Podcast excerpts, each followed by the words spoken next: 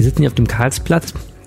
Korrekt. Ähm, äh, Nicht auf dem Karlsplatz direkt, sondern auf einer Bank. auf einer Bank in einer Bude im Karlsplatz, wo Ja. wir podcasten dürfen. Wir erzählen gleich warum. Ja. Was ich so lustig fand, während wir gerade das Interview geführt haben, was unsere Hörerinnen und Hörer gleich hören werden, lief hier, glaube ich, Jochen Busse vorbei. Ich, Nein. Ich meine, er war es. Ja, ich Mein konnte nicht Gott. unterbrechen. Also ein, ein Mann im richtigen Alter, sehr schick, wie ein Schauspieler zurechtgemacht, kam mir vorbei. Und ich meine, das Wieso war Jochen. springst du nicht auf und schreist Jochen, Jochen? Aber ich habe gedacht, das ist Düsseldorf. Während da hinten die beiden Dann hätten wir dir noch Bus deine Damen sich den gehabt. Weißwein, die beiden schicken Damen sich den Weißwein bestellten, lief Ja. hier Jochen Busse durch. Das ist auch super. Ich finde den Karlsplatz super. Ja, ich mag den Karlsplatz auch sehr gerne, aber er ist auch wirklich sehr, sehr, sehr düsseldorferisch. Er ist so düsseldorferisch. Er ist schon sehr eine düsseldorferische Essenz in vielen Punkten. Genau, jetzt hast du schon verraten, dass dieser Podcast nicht so aufgenommen wird, wie er dann nachher äh, erscheint, sondern dass gelegentlich Interviews vorgezogen Ich glaube, werden. das halten, halten die Menschen aus. Meinst du? Ich habe neulich drüber nachgedacht, wie viel erträgt man eigentlich noch zu lernen, dass die Realität eigentlich ganz anders ist, als sie einem vorgespiegelt wird. Wir machen das wie ein Tagesthemen, wir moderieren das dann gleich ab. Dieses Gespräch haben wir kurz Haben wir vor der Sendung, aufgezeichnet. Ähm, ja, äh, es ist eins von drei wunderbaren Themen und lass mich raten, du hast unser Skript nicht aufgerufen, wie ich es dir gesagt habe, aber Nee. du kannst in mein Skript rein. Ich habe den äh, Flugmodus drin, weil sonst bibbelt's und Natürlich. bubbelt's immer die ganze Zeit. Ja, also worüber wir heute reden, wolltest du gerne den Korrekt. Menschen mitteilen. Ne? Wir reden über die Düsseldorfer Grünen, die ähm, den Stadtrat ein bisschen zur Weltbühne gerade machen und äh, vor allem anhand von verschiedenen Düsseldorfer Unternehmen sich abarbeiten und äh, stellen mal die Frage, wie zeitgeistig ist das und auch wie sinnvoll. So ist das. Äh, wir sprechen mit den, wie sagt man eigentlich, das sind nicht die Chefs des Karlsplatzes, aber es sind zwei sehr wichtige Menschen auf dem Karlsplatz. Ähm, über den Karlsplatz und die Frage, was es hier alles Neues gibt. Unter anderem wird in das Kloproblem des Karlsplatzes, Karlsplatzes demnächst gelöst. Wir freuen uns sehr. Und Wir sprechen über den Skytrain, äh, dieses ominöse Verkehrsmittel, was es nur an unserem Flughafen gibt und das äh, klüger werden soll. außerdem haben wir das Wetter vom Wetterstruxi für euch. Mein Name ist Arne Lieb und ich sitze auf dem Karlsplatz mit Helene Pawlitzki. Ihr hört Folge 202 und jetzt kommt's, der Rhein steht bei 2 Meter 3. Wow, fast eine Ich Punktnennung. hätte gerne geschummelt, aber ich habe es dann doch nicht gemacht aus journalistischer Ethik. Rheinpegel. Der Düsseldorf-Podcast der Rheinischen Post. Herzlich willkommen im Rheinpegel-Podcast, wo wir jede Woche darüber sprechen, was Düsseldorf bewegt. Mein Name ist Helene Pawlitzki, ich bin bei der Rheinischen Post verantwortlich für die Podcasts. Und mein Name ist Arne Lieb. Ich bin in der Düsseldorfer Lokalredaktion verantwortlich für Kommunalpolitik und stellvertretender Leiter dieser Redaktion. Und wir haben sehr, sehr, sehr viel Liebe bekommen nach unserer 200. Jubiläumsepisode. Das Schönste, was wir bekommen haben auf Twitter, muss ich sagen, war ein Meme. Oh, das habe ich noch gar nicht gesehen. Nein? Nein. Hast du nicht gesehen? Nein. Aber du bist doch markiert. Wie konnte dir das entgehen? Du hattest Urlaub. Ach, diese Technik, ja. Jetzt ist die, stellt sich mir wieder die Frage, sollen wir jetzt schon wieder das Meme beschreiben? Ja, das ist ja wirklich so die Witze erklären so ein bisschen, ne? das ist Zeig mal. eigentlich. Ich muss überhaupt sehen, das sind zwei Bilder mit einem Löwen. Oh Gott, Du das musst ist, erst diesen Text lesen. wenn du als jahrelanger Hardcore-Rheinpegel-Fan den Rat bekommst, mal in den coolen lokalen Podcast-Namen rein irgendwas reinzuhören. Es ist offensichtlich dem äh, D-Dorfer Rabauke, at der, Rabau, der Unterstrich Rabauke 7 schon passiert. Und das Meme ist dann aus ähm, den Chroniken von Narnia. Okay. Da gibt es ja den Löwen, der zur Hexe sagt, Do not cite the deep magic to me, witch. I was there when it was written. Gut, dass ich dich habe. Ich habe weder den Tweet gesehen, noch hätte ich die Chroniken von Narnia an dieser Stelle erkannt. Wahnsinnig. Ja, ich habe es doch nicht erkannt, ich habe das gegoogelt. Natürlich. und, Diese und bei geheime no, Waffe von Journalisten. knowyourmeme.com äh, habe ich rausgefunden, was es ist. Äh, ich wäre tatsächlich auch nicht drauf gekommen. Ich fand, Ähm, ich fand total klasse diesen Tweet. Ich glaube, er kam von. Ähm, Warte, ich muss noch kurz das, das Ach, sorry. Es hat mich aber darauf gebracht, dass ich unbedingt mal den Film gucken muss und aber auch vor allem noch mal das Buch lesen muss, das mir, als ich ungefähr acht oder neun Jahre alt war, mal jemand vorgelesen hat. Und ich habe total Bock, das Buch Die Chroniken von Narnia noch mal zu lesen. Jetzt kommst du. ich fand total toll diesen äh, Tweet, wo mh, zu sehen ist, wie wir weiter das Bier an Es gibt der ein Bühne. GIF von uns, wie ja, wir Bier ein trinken. GIF, das war nicht so super. Das ist auch nicht schlecht, ja. Das war auch super. Also vielen Dank an dieser Stelle für die viele Liebe auf Twitter und die kreative Verarbeitung unserer Live-Performance. Äh, es hat uns sehr viel Spaß gemacht. Es war ein wunderbarer Abend. Äh, es waren noch viele Leute da, die super spannend waren. Und was für allen Dingen besonders toll fand, war, ähm, nach dem Live-Podcast haben die Leute einfach noch zusammengesessen, ein Bier getrunken, sich unterhalten. Ich glaube, viele Leute haben sich an diesem Abend kennengelernt und das fand ich großartig und wir wollen es unbedingt wiederholen, weil wir glauben, ähm, alle, die den Rheinpegel hören, sind notgedrungen cool und es wäre doch schön, wenn diese coolen Leute sich an einem Ort versammeln. Wenn ihr Interesse daran habt, schreibt uns eine Mail an rheinpegel.rheinische-post.de oder ihr erreicht uns auf Twitter at Helene Pawlitzki und at Anne Lieb. Ging mir auch so. Ich fand wegen das Herz aus beim Blick ins Publikum Ja. so viele kluge und interessante Menschen, Ja, die auch dann so die Stühle zusammenrückten, wo ich das Genau. Gefühl hatte, das war voll das Netzwerken. Es hat sich auch, glaube ich, keiner Corona geholt, soweit ich das Hattest, zumindest nö, weiß. ich glaube auch nicht. Und Hattest du aber auch so einen harten Fall von Imposter-Syndrom, dass diese Leute gekommen sind, um uns zuzuhören, wie wir irgendeinen Schwachsinn Nee, im erzählen? Gegenteil. Ich, Im Gegenteil. Ich hatte eher Wirklich das Problem, dass mir chronisch keine Namen merken kann und total Angst hatte, irgendwie, äh, dass ich Menschen nicht erkenne, falsch benenne und so. Mich hat's, mich hat's, äh, das hat mich eher gestresst dann. ähm, Ja, das meine ich ja. Imposter-Syndrom im Sinne von, Ach, Imposter, ja, ja, hören die uns zu, echt? Ja. Krass, okay, ja. Ja. Oh, so weit habe ich gar nicht gedacht. Okay. Aber schön, dass ich nachträglich noch so ein bisschen Neurosen in dich reinpumpe. Welche Geschichte hat dich denn eigentlich diese Woche äh, besonders äh, fasziniert? Mich hat besonders fasziniert die Geschichte, den, äh, die unser Kollege Jörg Janssen aufgeschrieben hat. Da ging es ums Bewohnerparken in Urdenbach. Es ist ja so, dass in Düsseldorf Parkplatznot quasi überall herrscht und äh, sogar in den Außenbezirken. In diesem Fall in dem Viertel rund um das Sana-Klinikum. Und um diese Problematik zu lösen, plant, glaube ich, ich weiß gar nicht, ob nur die BV9, die Bezirksvertretung 9 oder auch tatsächlich der ganze Stadtrat, da Bewohnerparken Es gibt, zu machen. äh, das ist eine, es gibt in ganz Düsseldorf immer Mhm. mehr und da werden aber dann die Bezugsvertretungen jeweils beteiligt. Alles klar. Auf jeden Fall bedeutet das ja, dass die Menschen, die da wohnen, sich einen Bewohnerparkausweis für 30 Euro, glaube ich, im Jahr oder so holen können. Und äh, die Leute, die da aber nicht wohnen, dann eben da nicht mehr parken können. Sprich, die Leute, die da in das Klinikum kommen, die müssten dann einen Parkschein lösen. Und äh, jetzt finden die Leute in Urdenbach das total überflüssig und sagen, hier, wenn die Leute, vor allen Dingen der Parkdruck entsteht, weil da Leute, andere Leute im, in der Klinik besuchen, dann soll das Klinikum gefälligst auch Parkplätze bereitstellen für diese Leute und nicht äh, das, äh, uns müssen hier uns hier Bewohnerparken auferlegen, weil meine 86-jährige Mutter muss dann ja einen Parkschein lösen und so. Verstehe ich alles und ist überall die gleiche Diskussion. Aber was ich faszinierend an diesem Artikel fand, war, dass dort der Vizevorsitzende des Verkehrsausschusses, ein Politiker namens Andreas Hartnick, von der CDU zitiert wird. Und zwar mit den Worten, auch für die stärker frequentierten Bereiche der Außenbezirke gelte, Anführung, dass es grundsätzlich keinen Anspruch mehr darauf geben kann, sein Fahrzeug in jedem Fall kostenfrei im öffentlichen Raum parken zu dürfen. Das fand ich erstmal für einen CDU-Politiker eine ganz erstaunliche Position. Und jetzt kommt's aber wirklich. Dies gelte im Übrigen nicht nur für Autos. Wahrscheinlich ist, dass auch das Abstellen von Lastenrädern in einigen Zonen nicht kostenlos bleiben wird. Das war mir neu. Lastenräder? Müssen einen Parkschein lösen? War mir auch neu, ist mir auch neu. Ja, ja. Abgefahren, oder? Ja, Herr Hartnick hat ja mal vor einigen Jahren eine, eine Fahrradgebühr gefordert. Ja, ich meine, dass das, von Herrn Hartwig kommt, hat genau, deswegen, äh, überrascht. das ist natürlich äh, Historisch, äh, so insofern jetzt für ihn nicht überraschend. Ich wüsste jetzt aber nicht, dass das gesamtstädtisch geplant ist. Es ist natürlich auch sehr interessant. Gerade werden ja auch diese Lastenrad-Parkplätze überall geschaffen. Ich finde das einen ganz komischen Anblick, wenn man nur dieses, es gibt ja neues Icon für Lastenräder und dann so extra breite Radstände. Habe ich noch nie gesehen. Ähm, ich zum Beispiel haben wir einen Platz in Flingern, habe ich Mhm. die jetzt kürzlich das erste Mal gesehen. Ähm, und ich äh, natürlich gab es dann auch noch dieses Lastenrad-Kaufprogramm von der Stadt und ich Mhm. fände es jetzt sehr seltsam, wenn man dann anfängt und sagt, so Freunde, jetzt wollen wir aber Gebühren von euch haben, wo das eigentlich äh, ja so gefördert werden soll, um Mhm. PKWs abzuschaffen. Ähm, aber langfristig, klar, kann man die Diskussion natürlich auch führen, müssen wir nicht die Radfahrer am Radwegebau auch beteiligen. Es ist eine heikle Diskussion, aber wenn man sie jetzt politisch nicht, finde ich jetzt erstmal so abwegig, auch wenn ich natürlich keinen Bock hätte, das zu bezahlen als Radfahrer. Ja, okay, ich sehe schon. Das müssen wir vielleicht mal diskutieren. Vielleicht auch mit Herrn Hartnick. Mhm. Gibt es etwas, was dich diese Woche besonders in Düsseldorf interessiert hat? In Düsseldorf nicht, aber in Den Haag. In Den Haag. In Den Haag sind, finden nämlich die Invictus Games statt, die äh, Ah. Sportveranstaltung der Kriegsversehrten. Ah, da Und hängt hier ja auch ein Plakat rum, habe ich gesehen. diese gigantische Veranstaltung ähm, gastiert nächstes Jahr ja in Düsseldorf. Genau, ich wollte gerade sagen, irgendwas klingelt doch bei mir. Ja, und äh, weißt du, wer der große Schirmherr und äh, Initiator dieser Spiele ist? Die gibt's Prince ja Harry. Prince Harry. Natürlich weiß ich das. Was ich auch dabei gelernt habe, nächstes Jahr bei den Invictus Games gibt es was Neues in Düsseldorf, da wird nämlich erstmals auch Tischtennis angeboten, was Ah. ja zu Düsseldorf passt. Wir sind ja eine Tischtennis-Metropole, vor allem durch Borussia, ne? Wir sind eh eine Metropole, aber und ja. dann gab es also dieses Jahr in Den Haag in irgendeinem mir entfallenen Park ein Pop-up-Tischtennis-Event Mhm. mit paralympischen Sportlern, unter anderem eben von Borussia Düsseldorf.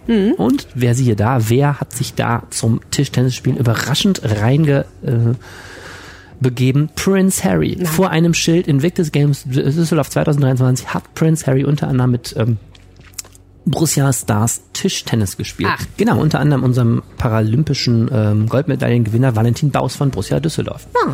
Und das fand ich irgendwie sehr cool. Und ich Ja. bin total gespannt. Also, äh, wie gesagt, ein Riesenevent. Nächstes Jahr kennt man überhaupt nicht diesen Namen. Invictus Games habe ich jetzt auch gelernt. Ähm, aber es ist so, dass da natürlich weltweit eben Sportlerinnen und Sportler anreisen mit, mit ihrer, ähm, mit ihrer Familie. Das ist, wird von der Bundeswehr sehr groß ähm, gefahren. Die sind mit Veranstaltern mit der Stadt Düsseldorf zusammen, weil das eben natürlich ein, ein soldatisches Thema auch ist, die Ja. Kriegsversehrten. Und ähm, naja, Prince Harry dürfte, der Herzog von Sussex höchst selbst, dürfte sich auch die Ehre geben. Also fände ich total interessantes Thema. Faszinierend. Ob auch Megan kommt. Who knows? Who knows?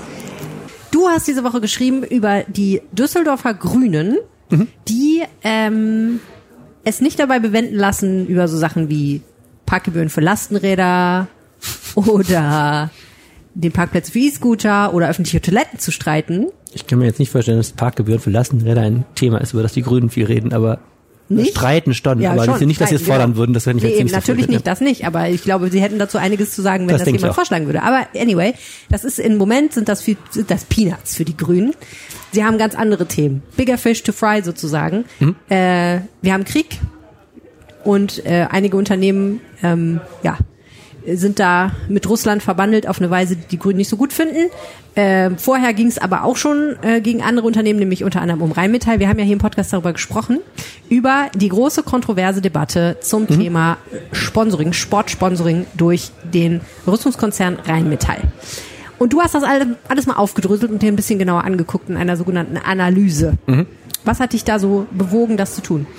Naja, es ist so, dass die Grünen sich seit Jahren hier in Düsseldorf, ich meine auch mehr als andere Fraktionen an lokalen Unternehmen abarbeiten. Und ähm, wir kommen zu drei, drei Fälle sind da sehr interessant. Ähm, der letzte, über den wir reden, hat nichts mit dem Krieg zu tun, weil der früher war, den finde ich aber fast den interessantesten von allen, weil es um richtig Kohle ging. Und ähm, nein, du hast einen Aspekt vergessen, es ist auch Landtagswahlkampf. Und ähm, die Weißt du, ich habe das vergessen, ich habe dir einen übergelassen. Ach, Entschuldigung. Ah, okay, Geschichte raffiniert. Entschuldigung. Du hast mir einen Aspekt, das einen As- Aspekt noch übergelassen? Hast du mir übergelassen, nämlich dass auch Landtagswahlkampf ist und äh, der ist insofern ähm, aus Düsseldorfer Sicht auch deshalb interessant, weil die Spitzenkandidatin der Grünen für den Landtag und Landeschefin Mona Neubauer ja die eine in Düsseldorf lange wohnende äh, Frau ist, die auch früher Düsseldorfer Kreischefin war und natürlich sich hier auch besonders ähm, politisch tief umtreibt. Ne? Mhm. So. Und ähm, damit fing das Ganze an und das ist der erste interessante Fall, dass die am 11. Februar war, dass ähm, sich dagegen aussprach, dass ein Düsseldorfer Handballverein namens Bergischer HC ähm, als Sponsor Rheinmetall ähm, jetzt äh, präsentiert hat, mithilfe einer städtischen äh, Sportmarketingagentur. Deswegen war das auch noch Thema für den Stadtrat dann.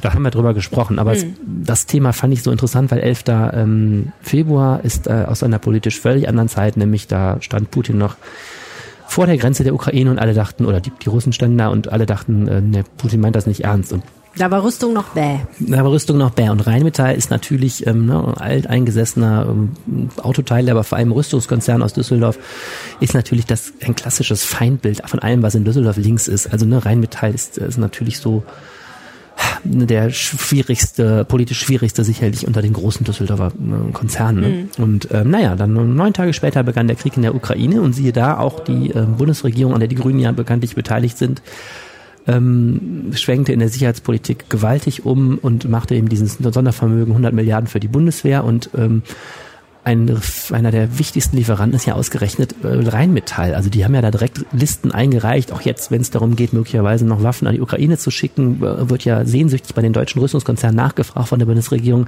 ob die nicht noch ein paar Panzer auf dem Hof stehen haben gerade. Also es ist ja ernsthaft so. Ja. Und ähm, die politische Bewertung von Rheinmetall hat sich ja völlig gedreht. Auf einmal ist es ein, äh, öffentlich äh, wieder Aber auch bei den Düsseldorfer Grünen? Sagen die was dazu? Naja, es gab dann eben, als der Krieg schon lief, diese Debatte im Stadtrat, wo die Grünen immer noch versucht haben, übrigens mit Hilfe der SPD und der Linkspartei zu sagen, naja, aber wir wollen halt nicht, dass das Rheinmetall-Logo bei einer Sportveranstaltung auftaucht. Das war auch an sich schon irgendwie, fand ich, komisch, weil das ist überhaupt nicht das erste Mal gewesen. Wenn du mal durchgehst, wie viel Jugendfußballturniere und sonst irgendwas. Es gab auch schon Trikotsponsoring von, von Rheinmetall im, im, im Handball. Also es war vorher nie so ein Thema und just hat Frau Neubauer auch nicht ahnen wahrscheinlich, dass das politisch echt heikel werden würde, genau das Thema in dem Wahl Landtagswahlkampf jetzt aufgemacht. Und ich habe das ja auch geschrieben, wer jetzt während in Düsseldorf diskutiert wurde, ob wir es okay finden, dass das Rheinmetall-Logo beim Handballspiel gezeigt wird, haben die Grünen in Berlin eben ähm, Rheinmetall ähm, betraut mit äh, zu, zu helfen. Also nicht die Grünen haben das, aber die Grünen waren ähm, natürlich auch dafür, ähm, Rheinmetall jetzt eben Panzer hier mhm. ähm, ähm, unter anderem äh, liefern zu lassen. Es ist natürlich schon bizarr und widersprüchlich alles und das ist eben auch ein Zeichen irgendwie der Zeit. Ne? Naja, ja, es ist ein Zeichen der Zeit und ich meine, man muss das vielleicht auch nochmal moralisch auseinanderdröseln. Ne? Also, wieso sind die Grünen gegen Rüstungskonzerne. Die Grünen, oder waren es zumindest, sie, die linken Parteien sind gegen Rüstungskonzerne, weil sie grundsätzlich vielleicht eher eine pazifistische Auffassung haben und weil sie sagen, Rüstungskonzerne verdienen ihr Geld mit Krieg weil sie Waffen produzieren, die in Kriegen eingesetzt werden. Und bis zu einem gewissen Grad muss man ja sagen, je nachdem, welche Kriege gerade in der Welt geführt werden und auf welchem Kontinent und an wen man diese Waffen auch exportiert, kann man ja auch wirklich dagegen sein, dass das passiert. Mhm. Dann gibt es aber jetzt vielleicht einen Krieg, in dem eine Partei, nämlich die Ukraine, eindeutig moralisch überlegen ist und es durchaus moralisch okay ist, denen zu helfen. Und an der Stelle kann man ja sagen, na gut, irgendwer muss es ja tun. Genau. Jetzt muss es halt ähm, Rheinmetall tun. Genau. Und der andere Aspekt Man kann ja trotzdem finden, ein moralisches Greenwashing sozusagen, indem man unschuldige Handballer sponsert, ist trotzdem nicht unbedingt im Sinne des Erfinders. Genau, das ist eben auch ein Zusatzargument. Das ist auch die Frage, ob so ein Konzern dann die SPD ähm, SPD-Ratsfrau Marina Spillner hat gesagt, dass ähm, man sie nicht will, dass dann Jugendliche quasi ähm, auf einer Sportveranstaltung das Logo sehen und dass man so eine gewisse Normalisierung auch dieser, dieser Branche dann betreibt. Ne? Mhm. Ähm, ist eine Diskussion, die man trotzdem führen kann. Ich meine trotzdem, ähm, ich meine trotzdem, man muss aufpassen, dass man da jetzt nicht, ähm, es ist ein schmaler Grad, trotzdem, dass man da nicht sich sehr stark widerspricht. Ich habe geschrieben heute, das ist ein bisschen auch wie den bösen Onkel unterm Sofa verstecken da, ne? Wenn du, äh, du sagst jetzt Rheinmetall soll hier nicht, das Logo soll in der Stadt nicht auftauchen, gleichzeitig, ja. ähm, gleichzeitig äh, adelst du diesen Konzern ja jetzt gerade quasi, das ist ja, die, die Aktie steht auf einem Rekord hoch, weil eben Rheinmetall gerade ja. eine Rückgrat deutscher Sicherheitspolitik ist. Und ähm, das ist ja auch ein Thema, was uns lokal trifft. Ne? Das ist ein Riesenarbeitgeber hier, es ist ein Unternehmen, was äh, natürlich auch Gewerbesteuer in Düsseldorf zahlt und mutmaßlich auch eine Menge mehr zahlen wird bei diesem Boom, der gerade ab, abgeht. Das heißt, ähm, es ist natürlich eines von vielen Unternehmen hier, wo man äh, wahrscheinlich äh, darüber diskutieren kann, ob das höchste Standards von, von Umweltschutz, äh, Arbeitsschutz, Wahl der Geschäftspartner ähm, betrifft. Aber natürlich kommt der Grund, warum Düsseldorf so viel wahnsinnig viel mehr Geld hat als fast alle anderen Kommunen, ist der, dass wir hier so ein sehr starke Unternehmen sitzen haben, mhm. äh, traditionell, und deswegen diese enorme Gewerbesteuer haben. Ne?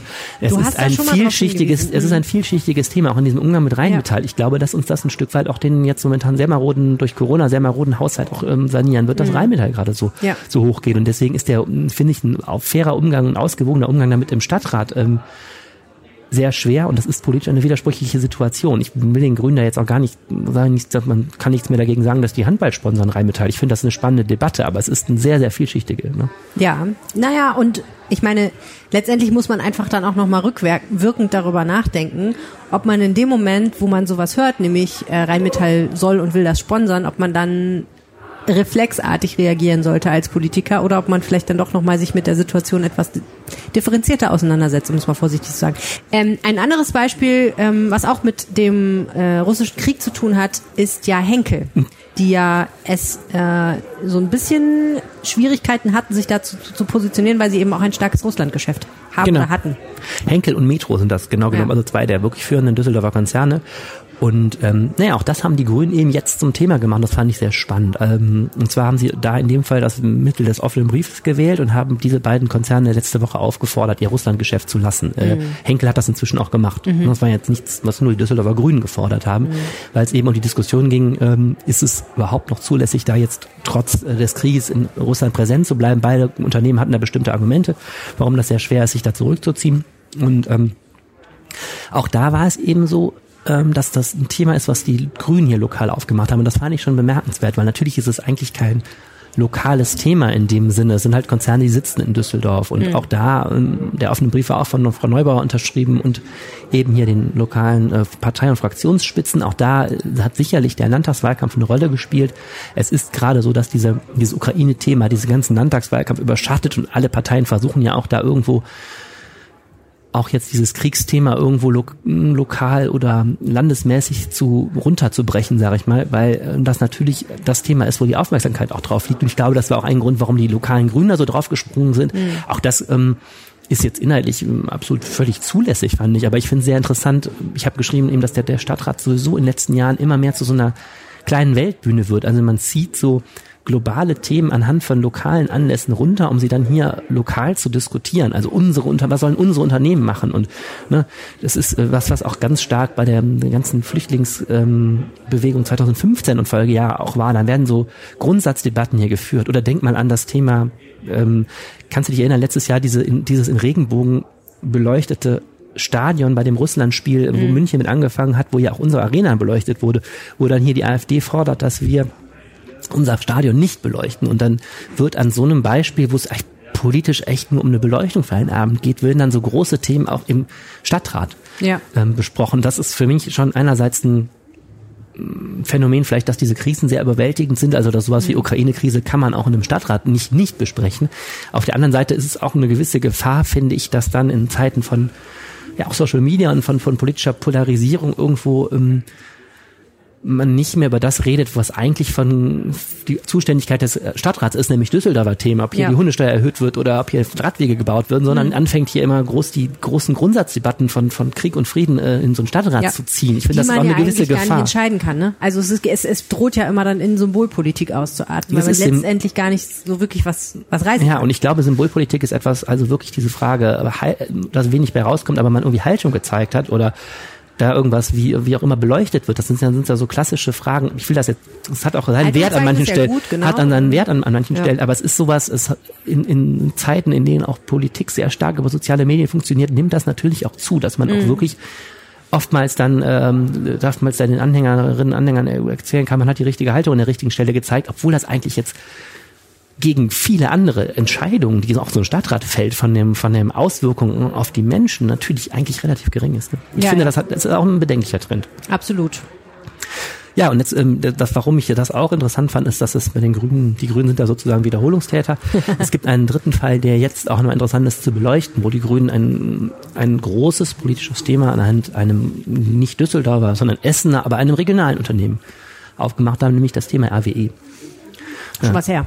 Ja, man, so lange auch nicht, drei Jahre, ne? Also, aber man denkt in heutigen politischen Zeiten, das war so vor Corona Kommt sozusagen. so vor, als wäre es sehr lange her. Genau, und da gab es ja das Thema Hambacher Forst, wo RWE auch eine Rolle spielte und insofern sind die Grünen auf RWE sowieso, sowieso nicht gut zu sprechen, weil RWE eben ein Konzern ist, der aus fossilen Energien, ähm, von fossilen Energien lebt und ähm, deswegen ein aus grüner Sicht ein Hemmnis für den Klimaschutz ist. Und dann kam noch der Hambacher Forst dazu natürlich. Und naja, dann haben die Grünen hier gefordert ähm, und am Schluss auch erfolgreich gefordert, dass sich Düsseldorf von seinen RWE-Aktien trennt. Und man muss wissen, RWE gehört traditionell vielen Kommunen hier an Rhein und Ruhr.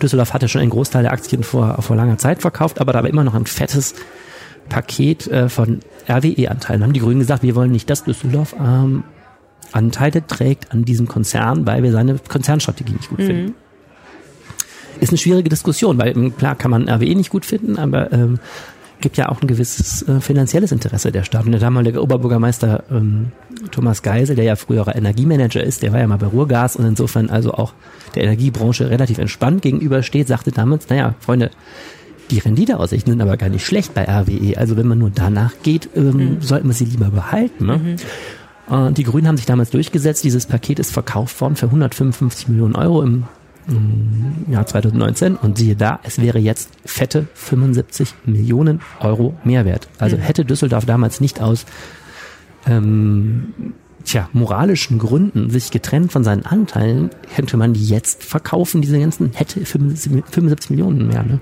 Ja. Das haben die Grünen damals gesagt, naja, es ist nicht Aufgabe einer Kommune mit Aktien zu spekulieren.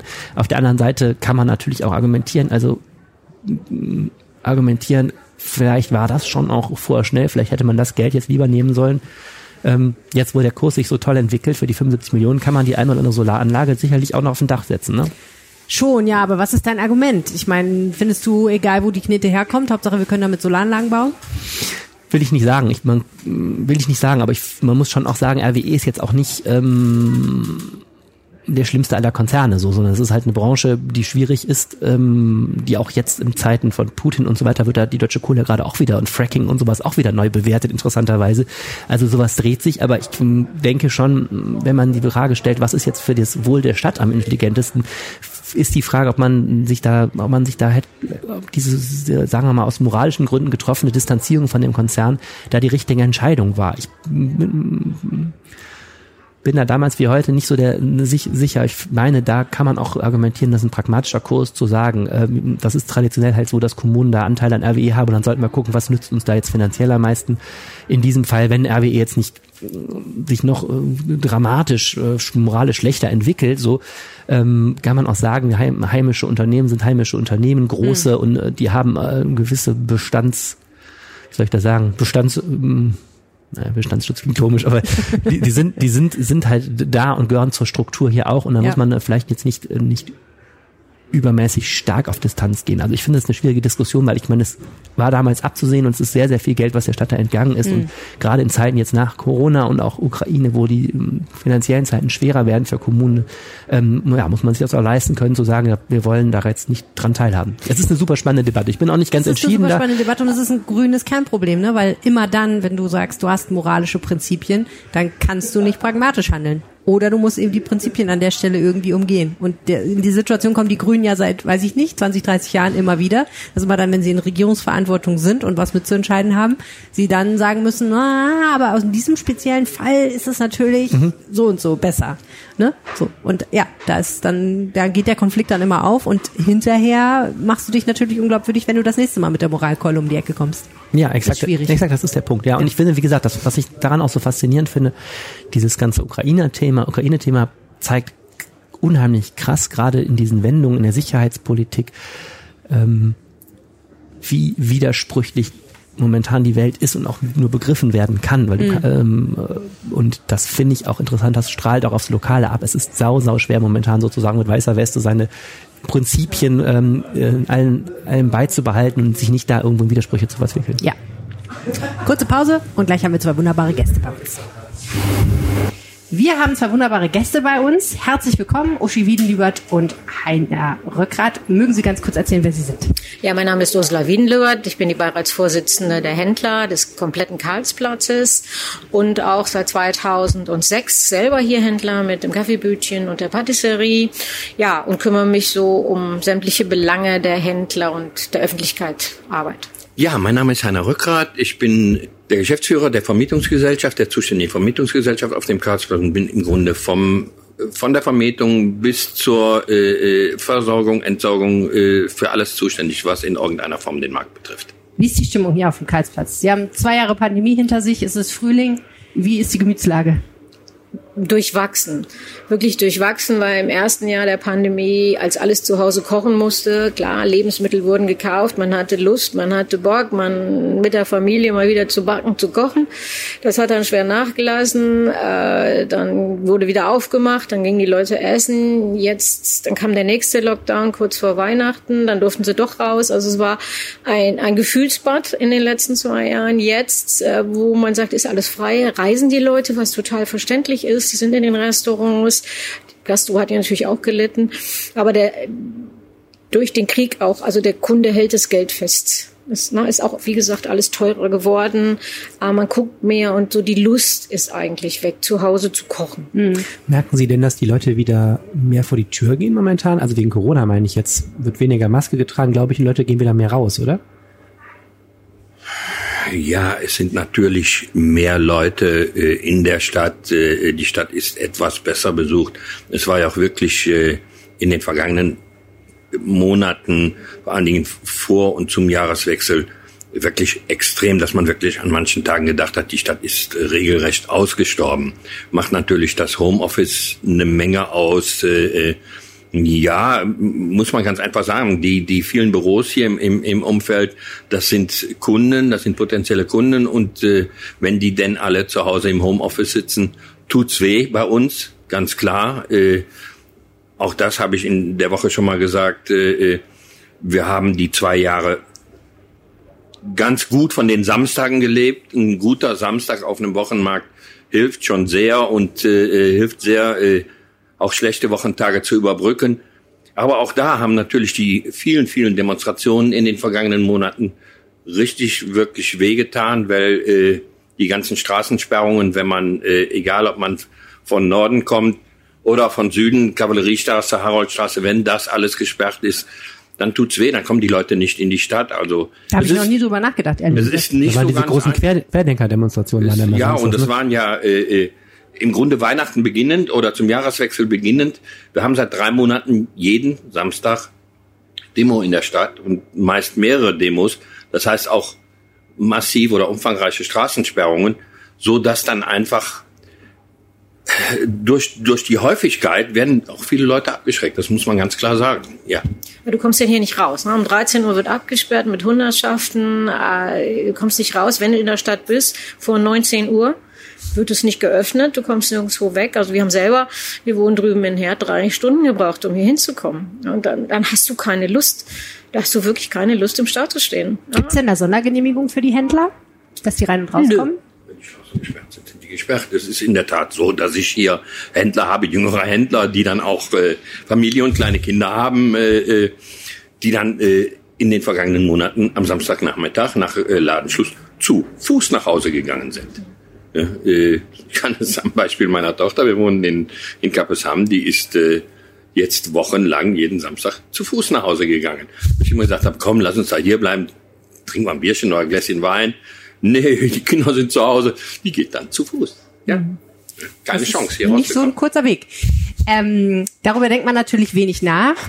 Ein weiterer Punkt, den ich immer ganz spannend beim Karlsplatz finde, ist, die Stände hier sind ja heiß umkämpft. Das ist immer die Frage, wer darf sozusagen, wer hat die Qualität, hier auf den Karlsplatz zu kommen und hier einen Stand zu unterhalten. Da gibt's ja immer mal wieder ein paar Neuigkeiten. Wie sieht's denn im Moment aus? Äh, gibt es Wechsel? Ja, es gibt Wechsel, es gibt in der Tat Wechsel. Ähm, wir hatten ja schon drüber gesprochen. Wir haben äh, zwei äh, oder wir schließen gerade, wir haben geschlossen zwei Gastronomiestände, zwei größere Gastronomiestände nehmen da auch die Gastro-Konzessionen jetzt erstmal raus. Wer schließt? Können Sie das nochmal sagen? Ja, äh, Mexican Food, also der Mexikaner äh, und Pastaria äh, mit, äh, mit den Nudeln, mit den Spaghetti. Äh, die schließen beide. Äh, da gab es auch einen, einen Ausschank und da gab es also regelrechte Gastro-Konzessionen. Die nehmen wir jetzt erstmal weg und versuchen es da in der Tat jetzt mit Lebensmittelhändlern, mit Feinkosthändlern. Äh, da kommt jetzt äh, eine Familie aus, äh, äh, eine griechische Familie aus äh, Bilk von der Brunnenstraße, die betreiben da die erste Nussrösterei in Düsseldorf. Ähm, ich habe mir gerade gestern äh, im Vorfeld unseres Gespräches nochmal diese Nuts Factory da auf der Schadowstraße angeschaut. Ist natürlich viel Shishi und äh, äh, ich hoffe, dass wir das jetzt hier äh, sehr äh, sehr bodenständig machen, also äh, ein Gegengewicht wollen Sie setzen. Ein Gegengewicht setzen, äh, die äh, Leute. Ich habe mir den Laden natürlich in Böck mehrmals angeschaut, gefällt mir gut und ich glaube, das wird ganz gut hier zum Karlsplatz passen. Die kommen schon zum 1. Mai, also die sind schon kräftig dabei einzuräumen und äh, äh, die anderen beiden kommen in etwa Anfang Juli. Das ist einmal äh, Ganz bekannter Name ist der Bastian Jordan mit seinem Jordanöl, der in Solingen einen wunderschönen Genussshop betreibt. Äh, äh, da werden wir schauen, was wir da auf dem Stand unterbringen können.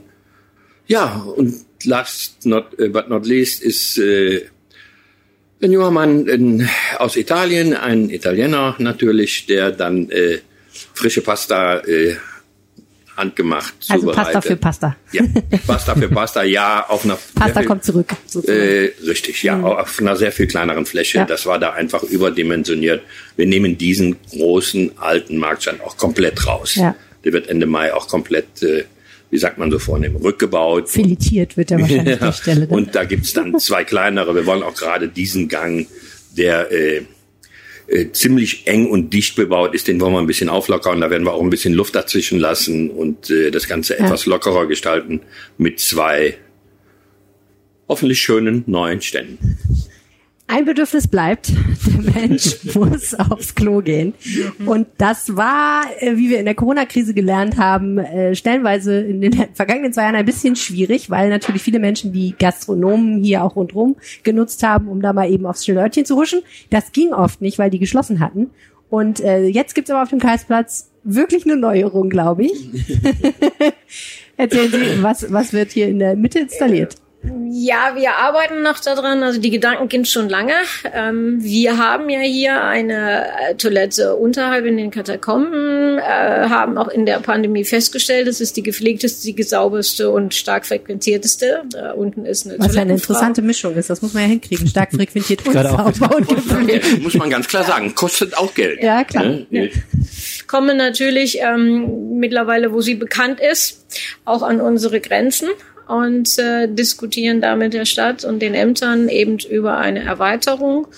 Und leider verlieren wir ja den Herrn Sassen trotz intensiver Gespräche mit Herrn Rückgrat ähm, aus Alters. Er schafft es einfach nicht mehr, Personalgründen. Ein Metzgereistand. Äh, ja, genau, ein Metzgereistand und haben dann überlegt, eine temporäre Entlastungstoilette dort zu bauen. Das ist aber schön ausgedrückt. Schöner Satz, oder? Äh, Ist nicht jede Toilette eine Entlastungstoilette. Okay, also, aber temporär ist das Stichwort. Das heißt, es geht jetzt erstmal darum, da was zu installieren, was man schnell hinstellen kann Genau. und was aber auch wieder weg. was wieder weg kann. aber es wird trotzdem schick und sauber und es wird auch eine Toilettenfrau dort geben und dann schauen wir den nächsten Schritt an. Aber da kann der Herr Rückgrat mehr zu sagen. Ja, denn Sie wünschen sich natürlich, dass das was Dauerhaftes wird. Früher oder später. Äh, grundsätzlich äh, brauchen wir eine zusätzliche Toilette. Unsere Toiletten sind, äh, wie äh, die Uschi gerade schon erwähnt hat, die sind okay, die sind sauber, die sind gut nutzbar. Ich glaube, es sind in der Tat, äh, ist es eine der ganz, ganz wenig, wenigen äh, nutzbaren äh, Toiletten hier im Umfeld.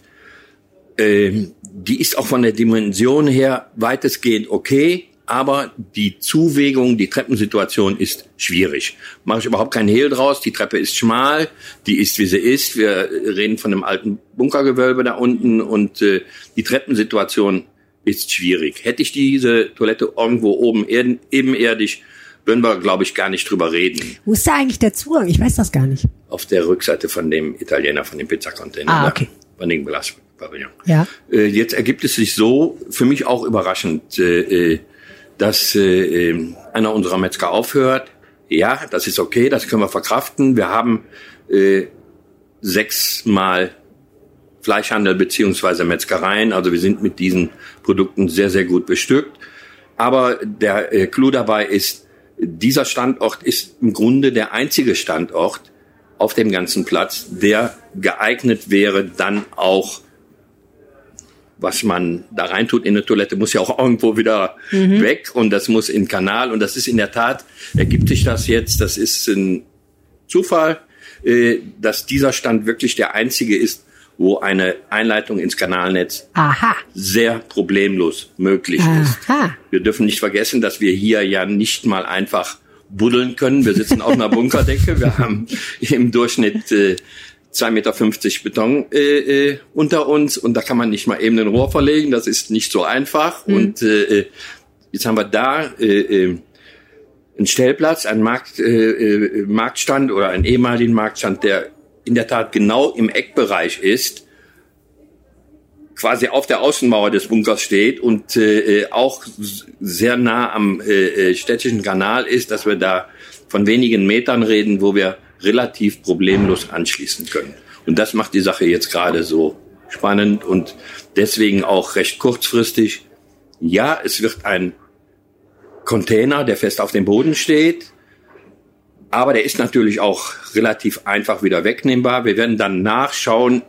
Die Stadt Düsseldorf plant ja die Errichtung äh, äh, zusätzlicher Toiletten im Innenstadtbereich und dann wird man dann nachschauen, ob es irgendwo hier im direkten Nachbarschaftsbereich irgendwas gibt, dass man sagt, ja, dann kann man darauf verzichten, dann nehmen wir ihn wieder weg. Vielleicht kann man auch kann man ihn auch umsetzen. Wir reden mit der Stadt über den zurzeit temporär genutzten äh, äh, Parkstreifen hier im, im, äh, entlang der Benrather Straße. Vielleicht kann man auch in Kombination mit diesem Parkstreifen dann die Toilette nochmal umsetzen, was aber relativ problemlos möglich wäre. Deswegen erstmal temporär, ja. Vielleicht muss man das auch nochmal dazu sagen, das Thema Toiletten pressiert äh, politisch gerade sehr. Ne? Wir haben ein äh, Toilettenkonzept für 52 Millionen Euro jetzt in Düsseldorf, äh, was gerade verabschiedet wurde. Ähm, also das ist alles andere als Nebensache gerade. Ne? Das, das Thema Toiletten führt mich auch noch zu einer anderen Sache, weil ich schon wieder an die Wildpinkler aus der Altstadt denke. Dieser ganze Bereich, in dem sie sich befinden mit dem, mit dem Karlsplatz, Karlstadt, Altstadt ist ja ein Bereich, über den immer in Düsseldorf auch geredet wird, wie soll der sich weiterentwickeln und wo gibt's da Probleme. Wie sehen Sie das? Was wünschen Sie sich so fürs Umfeld hier momentan? Ja, wir wünschen uns im Grunde das Gleiche, was sich jeder äh, Bewohner oder auch äh, äh jeder Gewerbetreibende wünscht. Wir wünschen uns Präsenz der, der, der, des Ordnungsamtes, der Polizei. Äh, natürlich, dieses Problem ist äh, hier so alt wie ich, hätte ich beinahe gesagt. Ne? Äh, mit dieser Wind Wildwinkelei an den Wochenenden beschäftigen wir hier auf dem Markt eine private Security, die es, glaube ich, weitestgehend verhindert und den Markt auch sauber hält sechs oder sieben Nächte in der Woche können wir uns das leider nicht leisten, aber am Wochenende machen wir das und äh, wir verschließen jetzt für uns, jetzt mal als Maßnahme für uns als Markt, wir verschließen im Moment viele Zwischenräume zwischen den Marktständen, die sich natürlich dann anbieten in der Nacht bei Dunkelheit. Da machen wir jetzt gerade überall Türen davor. Wir sind da jetzt auch schon ganz weit, so dass dass wir hoffen, dass wir dieses Problem mehr und mehr in den Griff bekommen. Aber es ist ein Problem, aber es betrifft nicht jetzt den Markt an, an sich, sondern die ganze Altstadt, Innenstadt. Aber das wissen Sie sicherlich genauso gut. Also, Kosmos Karlsplatz, vielen herzlichen Dank für diese Einblicke. Dankeschön. Sehr gerne wieso habe ich eigentlich kein Glas Wein vor mir? Das verstehe ich irgendwie auch. Wir trinken hier Gerolsteiner. Ne? Sowas das ist ja auch so, sehr schön, aber irgendwie irgendwas haben wir falsch gemacht, dass wir nicht relativ früh Zeit. Guck mal, guck mal, da kommt ein Glas Wein. Na, der möchte ich ja nur trinken. Das geht leider nicht. Sorry. ich dachte, er bringt uns das vielleicht. Ja, ich nein. auch. Oder den Bowl hat er auch mitgebracht. Willst du die Bowl oder das Glas Wein? Ach, ja, oder machen wir halbe halbe? Man kann das eine ja essen, ohne das andere nicht zu trinken. So, ähm, ich habe die Nachricht gehört, der Skytrain soll intelligenter werden und habe sofort gedacht, ah ja, schön, dass der Skytrain intelligenter wird. Und was ist mit den 800 Millionen anderen Sachen in Düsseldorf, die dringend intelligenter also werden? Also ich, ich muss wirklich lachen. Ich Ampelschaltung. Mir wurden smarte Ampeln versprochen ja. von unserem Oberbürgermeister. Stefan Keller, CDU. Was ist damit passiert? Ja, es wird daran geforscht. Ach so, es wird hm. geforscht. Ja, da bin ich ja froh, dass das in Aber 20 Jahren vielleicht Ich, mach, äh, ich habe einfach nur eine Pressemitteilung des Flughafens verarbeitet, äh, dass der Skytrain intelligenter werden soll und die alle ganze Woche reden alle. Reden alle, alle sprechen mich auf den Skytrain an. Ich weiß überhaupt nicht, was ich getan habe. Na gut, der Skytrain ist ja an sich schon eigentlich eine coole Sache so. Ich glaube, das ist das Thema. Alle finden diesen Skytrain, Skytrain faszinierend. Ja gut, aber er ist er scheint ja doch zu polarisieren, habe mhm. ich festgestellt, weil die einen sagen, Skytrain ist voll cool und die anderen sagen, Skytrain ist voll langsam und kommt nie, wenn man ihn braucht. Mhm. Und an diesem, an dieser Stelle soll jetzt angedockt werden. Genau, und die Düsseldorfer und Düsseldorfer, die erinnern sich vor allem daran, dass der Skytrain am Anfang überhaupt nicht funktioniert hat. Das war ja von Siemens so eine Hochflurbahnreihe, die, glaube ich, relativ kurz danach auch wieder eingestellt worden ist. Und ich glaube, am Anfang blieb man auch immer mal auf offener Strecke gerne stehen und wurde dann da wieder rausgelotst. Also der ist ja so ein bisschen als Pannenfahrzeug ja. verschrien gewesen. Ich glaube aber, das ist seit Jahren aber kein das Thema. Das ist immer so aufregend. Ich habe ja in Düsseldorf, nee, Entschuldigung, ich habe ja in Dortmund studiert und an der, auf dem Dortmunder Uni Unicampus, äh, der Südcampus und der Nordcampus sind auch verbunden durch mhm. eine Hochbahn, die sogenannte H-Bahn. Mhm. Und das war das ist das. Genau, das ja, Dortmund ja, ja, ist das genau. andere. Das ist dieselbe Ding. Ja, ja. Und es ist sehr, sehr aufregend, äh, stecken zu bleiben in einer H-Bahn, weil ja auch ähm, niemand dieser H-Bahn fährt, der mit dir, weißt du, also der die H-Bahn wird ja von einem Leitzentrum ausgeschaltet, das weit weg ist und ähm, es ist natürlich sehr aufregend in einem, vor allen Dingen abends und nachts, das, weil ähm, man genau. überflog genau. dann so ein stillgelegtes Stück Autobahn und einen Wald und ähm, wenn man da hängen blieb, das war immer sehr aufregend. Ich finde das sowieso ähm, noch als letzte Vorbemerkung eine ganz äh, Besonderheit der User Experience hier am Düsseldorfer Flughafen, wenn du in andere Länder fliegst, wo auch die, Löhne niedriger sind, wahrscheinlich wirst du ja am Flughafen mit unheimlich vielen Menschen konfrontiert, die dich da durchlotsen und so weiter. Hier ist es ja unfassbar menschenleer. Du kommst da an diesem Fernbusbahnhof an, wenn du dann da landest, da ist ja kein Schwein, gehst du in den Skytrain, es öffnen sich automatisch die Türen, du sitzt, in, sitzt dann in einem fahrerlosen Hochzug, wirst da sieben Minuten hingeschuppelt, steigst am Terminal aus, läufst da durch ein leeres Treppenhaus, wo kein Schwein ist und die erste, der erste ähm, echte Mensch, den du triffst, ist wahrscheinlich dann die Person am Check-in Gepäckschalter oder so, ne? Gepäckaufgabe. Ähm, auch da, ähm, danach ist es ja unglaublich menschenarm in Deutschland. Ja. Das ist, finde ich, irgendwie mal ein bisschen gruselig. Da denke ich auch immer, was sollen die Leute, was von dieser wunderbaren, herzlichen Stadt, das erste, was die erleben, sind, sind eiskalte, zugige Gänge ohne Menschen mit einem automatischen Zug irgendwie. Das ist so, ja, ich weiß nicht. Ja, wobei ähm, man ja, wenn man ankommt, ist es vielleicht ein bisschen anders. Aber wenn man abfliegt, ist es auf jeden Fall so. Anyway. Anyway. Der Skytrain. Mhm. Er hat ja äh, kein wirkliches Gehirn, aber er soll trotzdem intelligenter werden. Anne, erklär mir das. Er hat schon ein Gehirn, hat ein Computergehirn, ne? Ich weiß es nicht, ob er ein Gehirn hat. Ich hab, so genau kenne ich ihn noch nicht. Äh, das, so, ich habe ihn noch nicht aufgeschraubt. Was heißt denn intelligenter? Ja, was heißt eigentlich intelligenter? Gute Frage. Es, es geht halt um das große Thema ähm, Nutzerdatenerfassung und Auswertung. Es ist das ganz heiße Ding. Du hast eben über die Düsseldorfer Ampeln geredet. Also es ist ja auch so, die Ampeln sollen bald verstehen, wo wir Bald. ja, bald im Sinne von, wenn es endlich klappt, sollen Ampeln, es gibt ja schon so Sensoren, aber na, ist ein anderes Thema. Bei den Ampeln, bei den Ampeln ist das Problem, die Ampeln wissen natürlich jetzt schon, wie viel davor steht. Da gibt es einen Sensor, den baust du da ein, das ist kein Problem. Das Problem ist dann die künstliche Intelligenz zu finden, die es schafft, dass du, dass du die Ampeln so schaltest, dass du schneller durch Düsseldorf gehst. Das sind Ja. ja so die beiden verschiedenen Punkte. Die treffen jetzt auch unseren Skytrain. Das eine ist, es soll jetzt eben auch erstmal eine Schnittstelle entwickelt werden, dass du irgendwie auf der App dann sehen kannst, der Skytrain ist gerade voll oder nicht so voll. Und dann kannst du vielleicht sogar deine Fahrt danach buchen. Ich weiß jetzt gar nicht, wie das funktionieren soll. Du kommst ja halt irgendwie mit dem Zug an, dann geht irgendwann ein Flieger. Da du jetzt auch nicht, kannst du auch nicht sagen, komm ich zwei. Möglichen Zeitpunkt Genau, ich komme zu, an. Zumal ja auch die, da sind ja dann wieder Menschen, zumal ja auch die Flugkontrolle, da die Fluggastabfertigung bei der Kontrolle im Düsseldorfer Flughafen ein Dauerproblem ist. Also Genau. wenn der, selbst wenn der Skytrain ist super Problem. schnell fährt und dann braucht jemand ewig, bis du da in diesem Ganzkörper-Scanner Ja. Scanner drin ist, nützt dir das auch wenig. Aber Okay. naja, das eine ist eben, dass jetzt diese Daten erfasst werden und das zweite ist eben dann die Hoffnung, dass man mit künstlicher Intelligenz dieses Ding anders steuern kann. Mhm. Jetzt hast du bei dem Skytrain nicht so super viele Möglichkeiten, den anders zu steuern. Der kann ja jetzt schlecht ähm, eine Abkürzung nehmen und äh, du kannst auch schlecht den überholen, den einen den anderen. Du kannst ja nur irgendwie das Ding schneller hin und her fahren lassen und vielleicht auch nutzergesteuert, dass der dann schon steht, wenn die Leute kommen. Aber ich vermute, es ist wie beim Aufzug wahrscheinlich eher. Ja. Ne? Aber auch bei Aufzügen, ähm, da gab es mal ein schönes Computerspiel, habe ich das festgestellt. Bei Aufzügen ist es ja auch so, dass du sehr viel ähm, verschiedene Möglichkeiten hast, die zu steuern. Also, ne, weißt du, was ich meine? Du, Nein, absolut überhaupt nicht. naja, wenn du so, wenn du so ein Hochhaus mit zehn Etagen hast, dann ist ja auch die Frage, was ist die intelligente Steuerung des Aufzugs? Soll der immer dann, wenn es bimmelt, oder soll der immer streng hoch und runter? Es gibt ja verschiedene Modelle und ich denke, man kann auch bei so einem Skytrain jetzt darum experimentieren. Ich stell mir Jedenfalls gerade das Computerspiel vor. Menschen, die noch viel mehr Ahnung davon haben als wir beide, äh, vom Ferdinand Steinbeiß Institut, einem sicher die auch vorher sehr geläufigen äh, Forschungsinstitut, die machen jetzt mit dem ähm, mit dem Flughafen eben dieses ähm, diesen Versuch. Äh, 18 Monate läuft das und am Ende werden wir alle hoffentlich. Rasend schnell tja, zum Terminal rasend kommen. schnell zum Terminal, um da zu sehen, dass unser Flieger Verspätung hat. Aber das ist dann ein anderes Okay. Aber der springende Punkt ist, dass das mit zum Beispiel dem Bahnverkehr synchronisiert werden soll. der springende Punkt ist, und deswegen ist das Thema ganz interessant, es ist der absolute heiße Dings, ne, momentan. Also dieses Thema ähm, Schnittstellen zu schaffen, Daten äh, von, das ist ja was, woran die Rheinbahn auch lange arbeitet und was er noch nicht, glaube ich, hingekriegt hat, dass das mal Dass öffentlich ist oder wollte. reden. Dass überhaupt die Fahrzeuge erstmal senden, wo sie sind. Darin ist bei der Rheinbahn schon gar nicht so einfach teilweise. Und dann aufs nächste eben auch, dass du eine Schnittstelle hast, dass du diese Daten ins Internet pustest. Gibt's ja bei der Deutschen Bahn zum Beispiel schon, dass du dann im Browser gucken kannst, wo ist mein Zug eigentlich gerade real. Und dann ist der nächste Schritt und der ist dann super spannend. Den kannst du auch, wie gesagt, Ampeln, Parkplätze, Straßenlaternen, alles soll ja irgendwann smart sein. Und dann brauchst du halt nur noch das super Computerbrain, das dann sagt, Pawlitzki fährt jetzt noch über die Ampel, dann schalten wir mal schnell auf Rot und das Licht geht an und dann ist die Stadt viel, viel besser als vorher. Das ist ja so diese Vision Smart City, die ja auch gepflegt wird. Bietet auch ungeahnte Möglichkeit, um Leuten richtig auf den Sack zu gehen. Genau, du kannst zum Beispiel auch dann einstellen, Pawlitzki, alle Ampeln gegen Pawlitzki schalten oder sowas, ne? Aber das sind dann Wir andere sollten äh, vielleicht Fragen. doch aufpassen, was wir hier im Podcast sagen. Vielleicht hört Herr Keller ja doch zu. Sagt nur, ha, wenn ich erst meine smarten Ampeln habe, dann geht es diesen beiden Wichten an den Kragen. Dann werden sie niemals mehr irgendwo Das wäre cool. Du kannst auch so, du kannst ja dann auch so eine City-Maut mit verschiedenen Klassen. Wird immer grün, wenn sie vorbeifahren oder sowas. Weißt du, so, so Ja. Äh, Oh, Verkehrsteil gut. Verkehrsteilnehmer erster, zweiter, dritter. Stimmt, Kapitalismus, Turbokapitalismus im Verkehrswesen, das haben wir noch, das müssen wir auch mal als Thema uns aufschreiben. Ja, ich sehe schon, es wird spannend und wir werden alle viel schneller kommen zum Flughafen, aber leider nicht mehr dieses Jahr. und jetzt haben wir noch das Wetter vom Wetterstruxi für euch.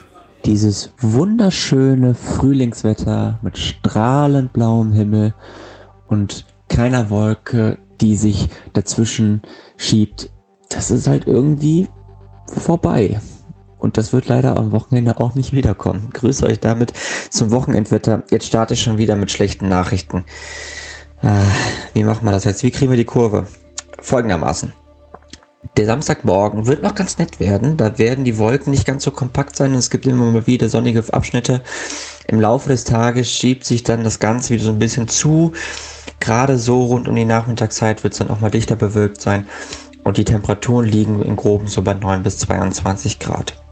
Noch eine gute Nachricht. Auch der Sonntagmorgen wird sehr, sehr freundlich werden. Hier werden die Wolken noch ein bisschen weniger sein als noch am Samstagmorgen.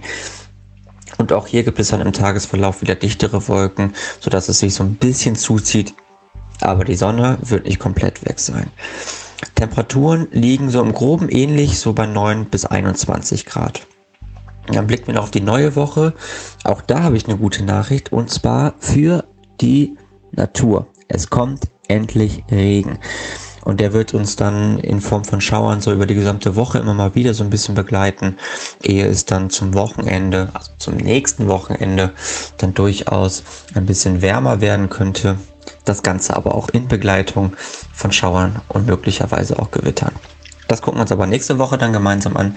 In diesem Sinne wünsche ich euch jetzt ein schönes Wochenende und wir hören uns dann nächste Woche Freitag wieder. Bis dann. Ciao, ciao. Das war das Wetter vom Wetterstruxi Jens Strux und das war der Rheinpegel für diese Woche. Tschüss. Tschüss. Mehr im Netz.